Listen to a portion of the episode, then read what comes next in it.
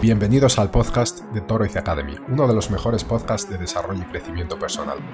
Todos los miércoles vengo aquí para compartir contigo un nuevo contenido de gran valor. Este podcast fue diseñado para ayudarte a transformarte en la persona que quieres ser y alcanzar tu mejor versión, tanto en el área personal como en la profesional. Sin adornos o florituras, directo a grano. Soy Israel, fundador de Toroiz Academy y este podcast comienza ya.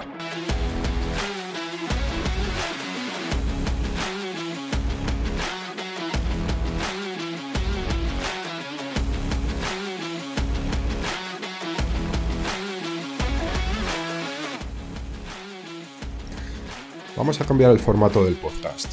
Los dos podcasts iniciales que publicamos, em, bueno, a pesar de que creo que estaban bastante bien estructurados, le faltaba naturalidad.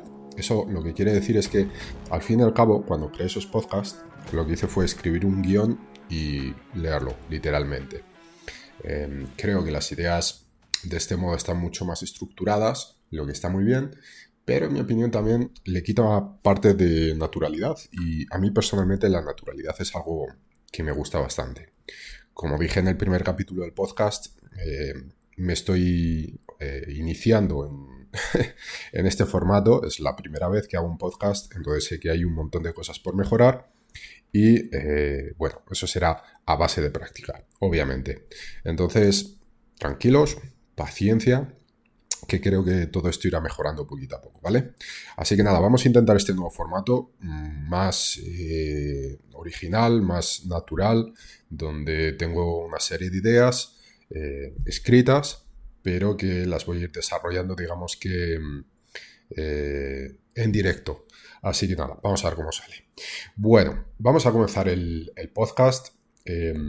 hoy vamos a hablar de motivación y fuerza de voluntad.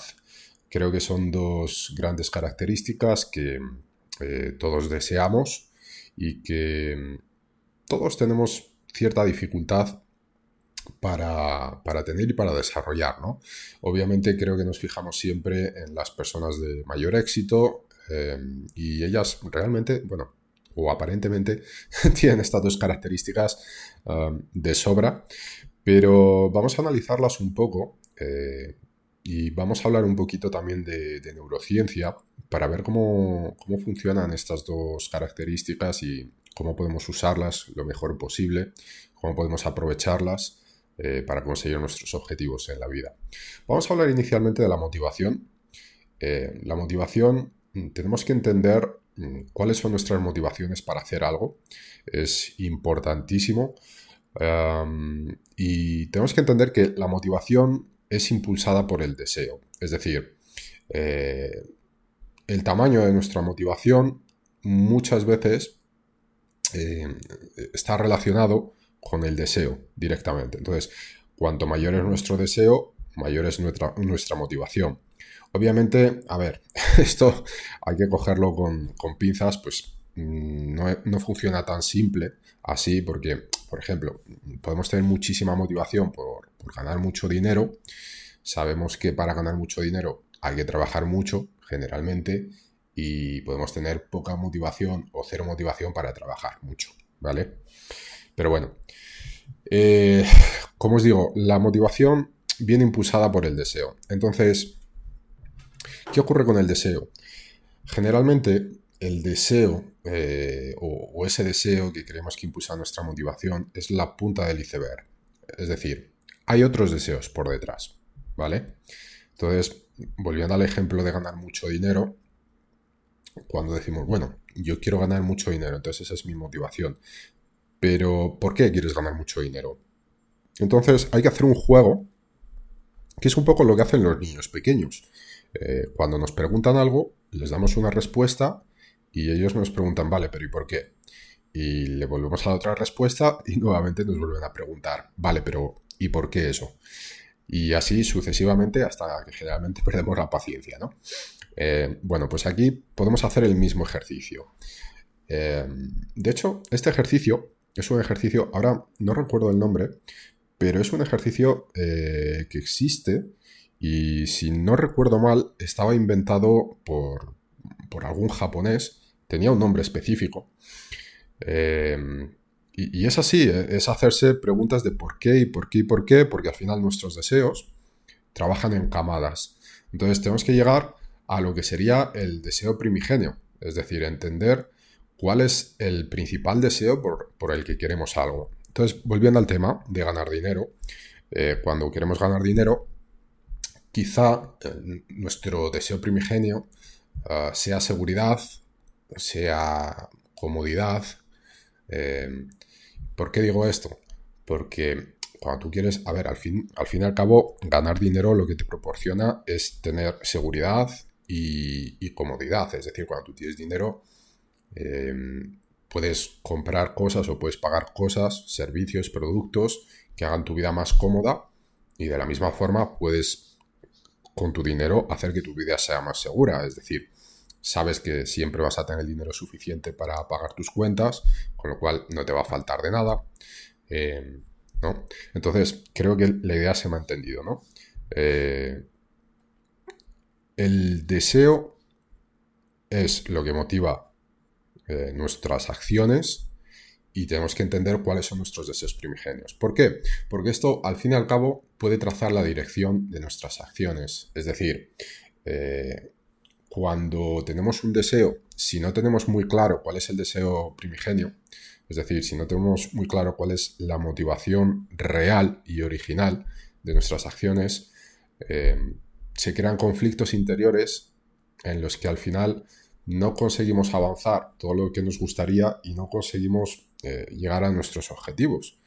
Mm, porque muchas veces, eh, nuevamente, cuando nos proponemos hacer algo, conseguir alguna cosa, lo que ocurre es que empezamos con una motivación muy fuerte y quizá el primer día, el segundo día y el tercer día empezamos a trabajar de forma muy fuerte, muy intensa, pero después nos vamos deshinchando, ¿no?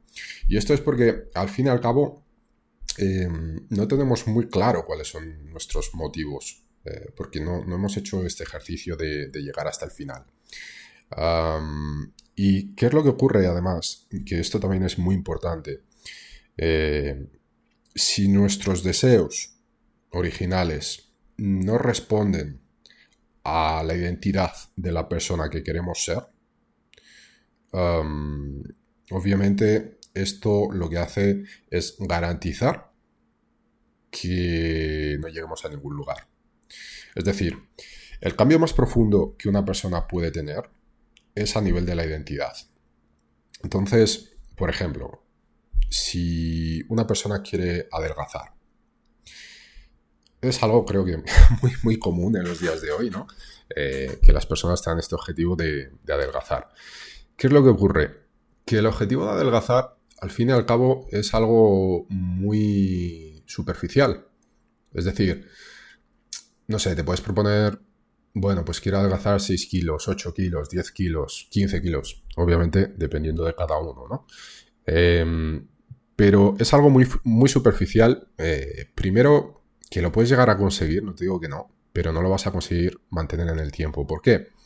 Porque no estás cambiando tu identidad. Es decir, si quieres adelgazar, lo que tienes que hacer es eh, crear una identidad en torno a eso. Y en este caso, la identidad sería, bueno, soy una persona sana. Eh, soy una persona que se cuida, soy una persona que, cuida de, que cuido de mi cuerpo, soy una persona que, eh, hago ejercicio regularmente, como sano y obviamente adelgazar o tener el peso ideal va a ser una consecuencia de esa identidad. Por eso generalmente eh, las personas cuando tienen el objetivo de adelgazar tienen tanta dificultad para conseguirlo y terminan fallando porque el cambio no es a nivel de la identidad, es decir, no piensan para nada en eso. Entonces es muy difícil que mantengas un cambio, que mantengas una situación, si no lo creas a nivel de, tu identidad, de la persona que quieres ser. Eh, y la motivación, pues bueno, viene eh, un poco de la mano, ¿no? Si el cambio que queremos hacer no es a nivel de la identidad, probablemente la motivación no va a ser suficiente como para mantenerla en el tiempo. Entonces, Nuevamente, la motivación viene impulsada por nuestros deseos y tenemos que entender cuáles son nuestros deseos primigenios, cuáles son nuestros deseos originales para poder mantener la motivación en el tiempo. Ahora vamos a hablar un poco de la fuerza de voluntad antes de finalizar. ¿Qué es lo que ocurre con la fuerza de voluntad?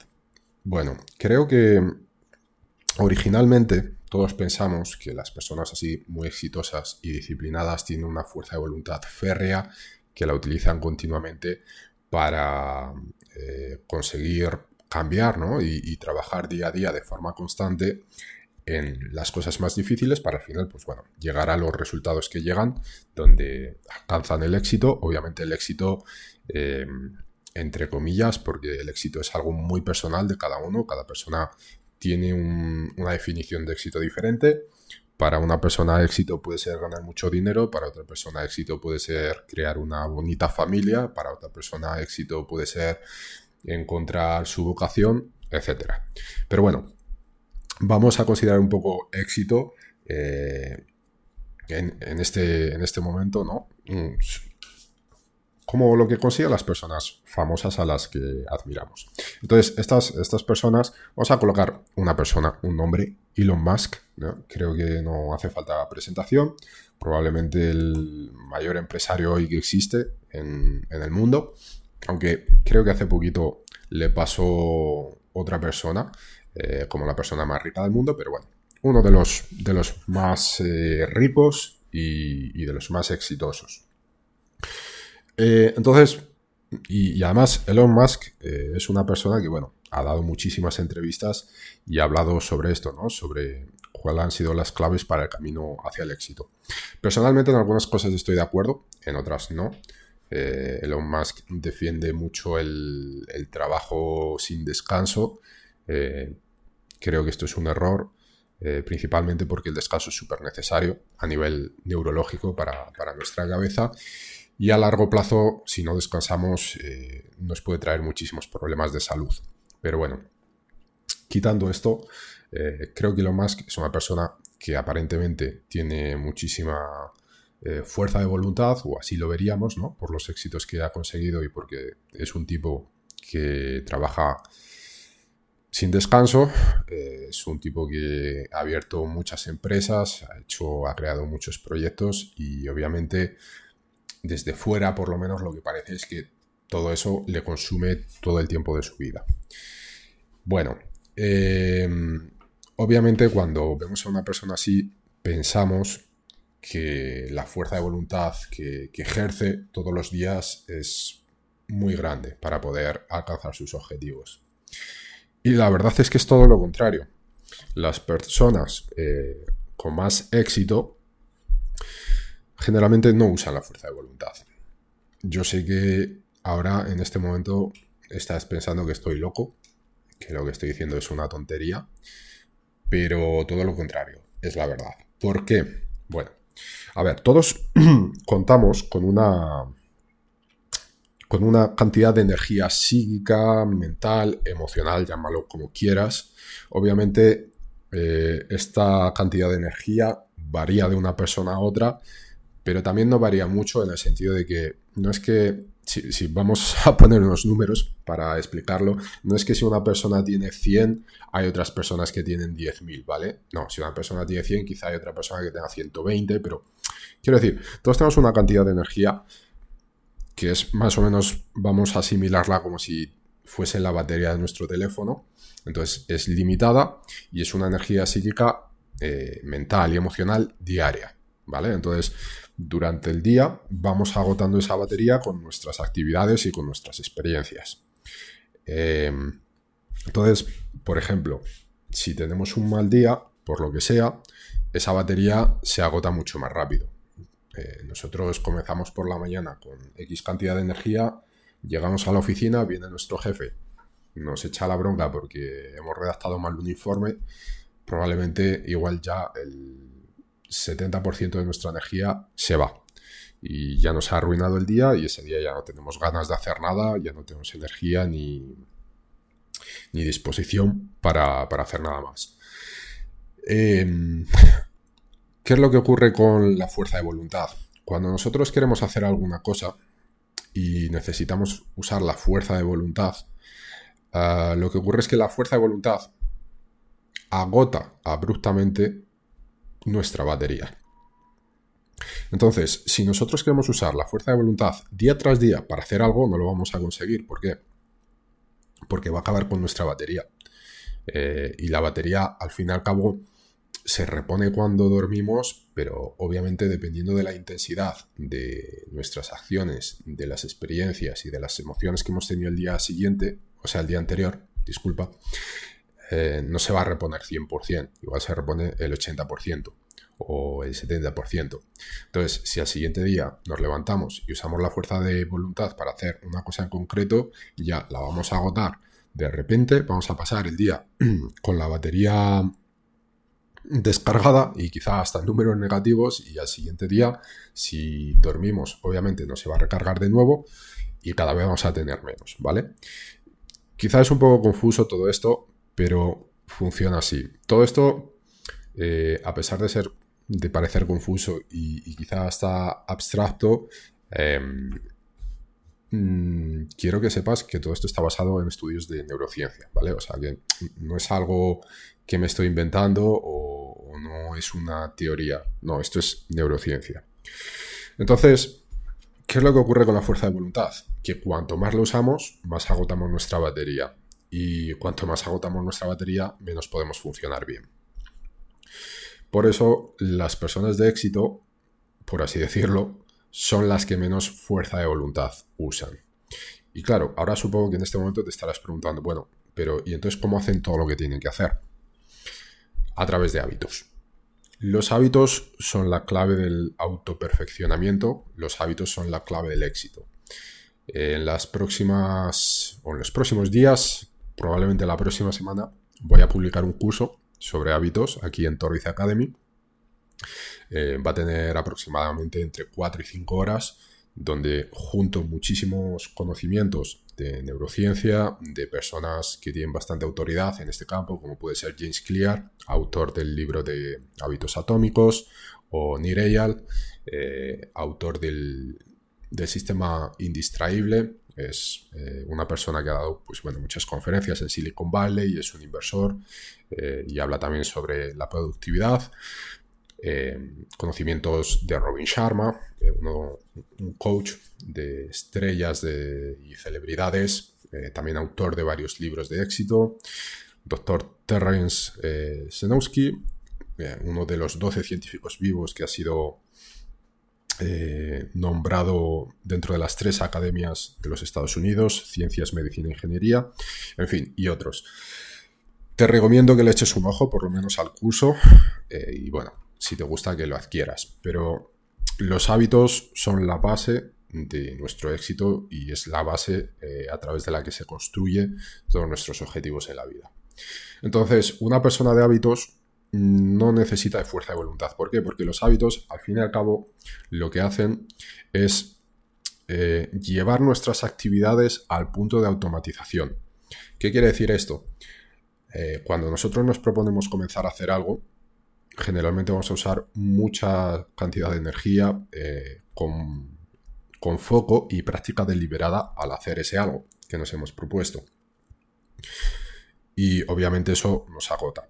Pero cuando lo hacemos progresivamente todos los días, mm, puede ser un poquito, no necesariamente mucho, al final todo eso, todo ese sistema de acciones se va integrando poco a poco en nuestro cerebro y ya no necesitamos hacer las cosas de forma tan consciente. Entonces, toda esa parte de energía que nuestro cerebro usa para hacer las cosas inconscientes, eh, perdón, para hacer las cosas conscientes, se va liberando.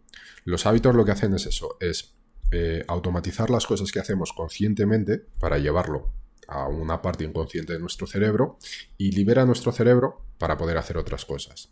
Entonces, cuanto más conscientes somos y cuanto más foco tenemos al hacer algo, más energía usamos de esa batería de la que hablábamos antes. Cuanto más automático está algo y más lo llevamos para la parte inconsciente de nuestro cerebro, menos batería usamos. ¿Vale?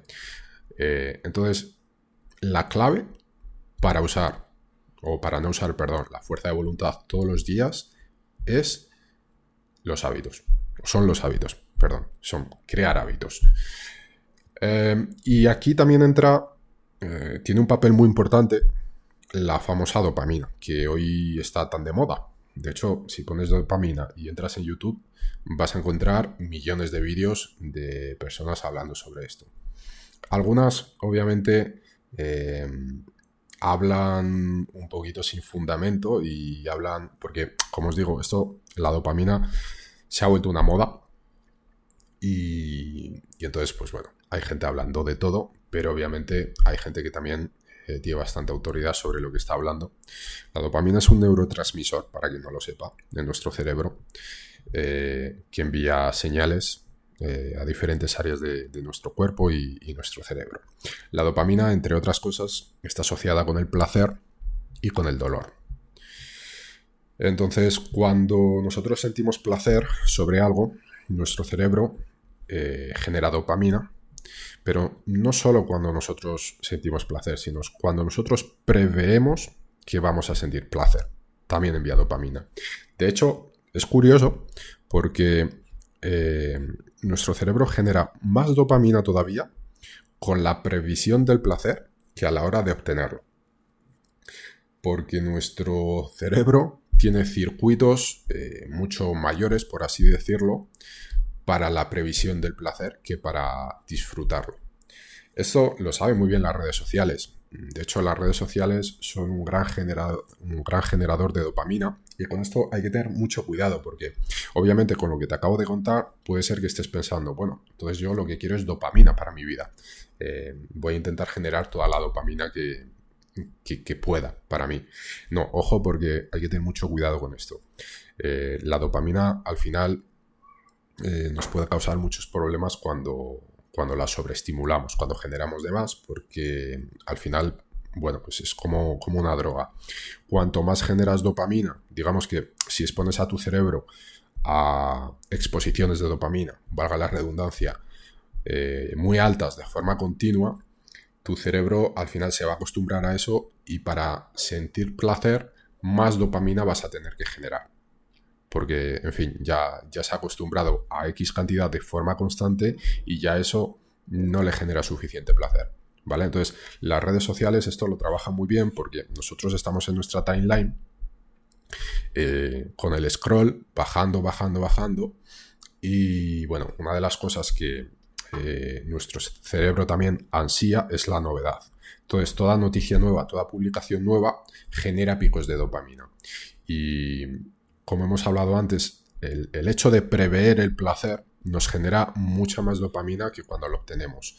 Entonces, eh, el hecho de nosotros no saber lo que vamos a ver en la próxima publicación, pero obviamente mm, prever o, tener la previsión de que puede ser algo placentero, nos genera picos de dopamina que esto hace que nuestra motivación se dispare y sigamos buscando eh, esa dopamina. Entonces, por eso, generalmente las redes sociales son tan viciantes, ¿no? muchas veces te, pones en tu timeline, o yo qué sé, te pones en el TikTok, en el famoso, o los famosos Reels de, Instagram, y te tiras, yo qué sé, una hora sin darte cuenta, eh, con, el dedo bajando, bajando a otra publicación y a otra.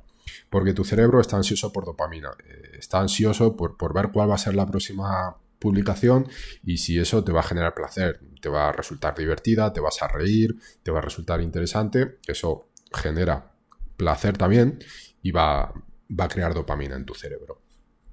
Entonces, también tenemos que entender el papel de la dopamina, cómo está ligado con, el deseo.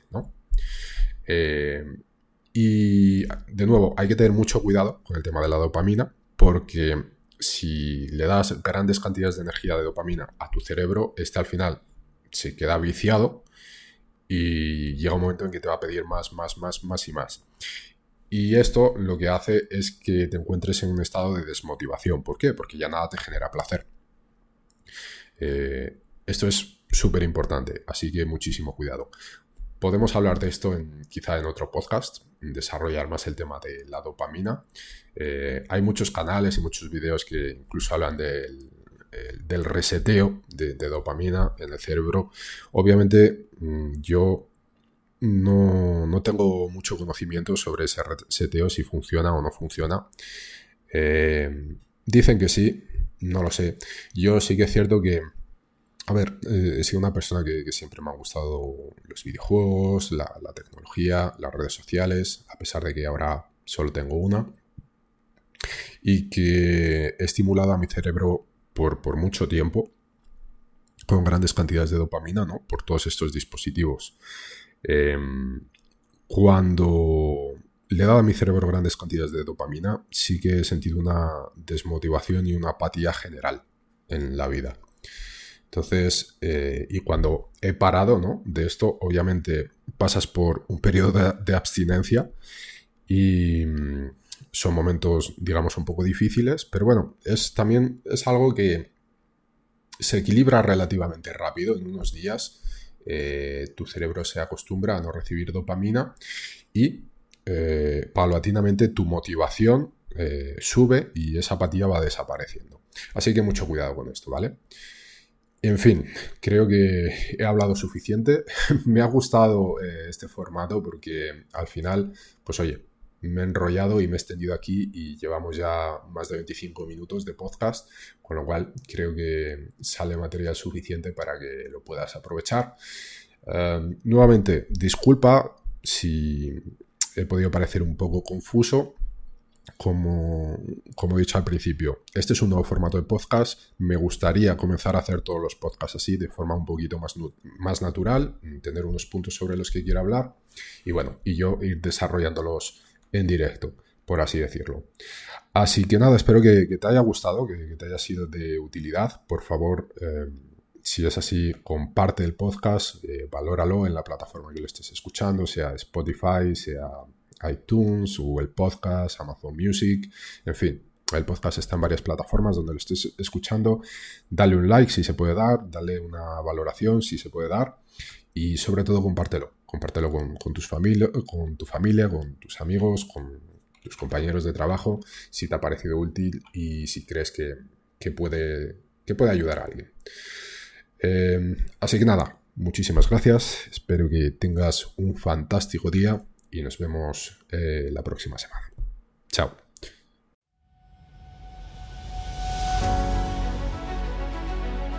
Esto ha sido todo por hoy. Puedes encontrar este y otros episodios en toroizacademy.com. Además, si te ha gustado este episodio, por favor, valora nuestro podcast en cualquier plataforma, sea esta iTunes, Google Podcast, Spotify o YouTube y no te olvides de compartirlo con algún amigo familiar. Nuestra misión es ayudar a todas las personas que podamos a encontrar su mejor versión. Y recuerda seguirnos en Instagram, Twitter, YouTube y visitar nuestra web toroizacademy.com, desde donde podrás acceder a este y muchos otros contenidos de calidad, además de apoyarnos en nuestro Patreon.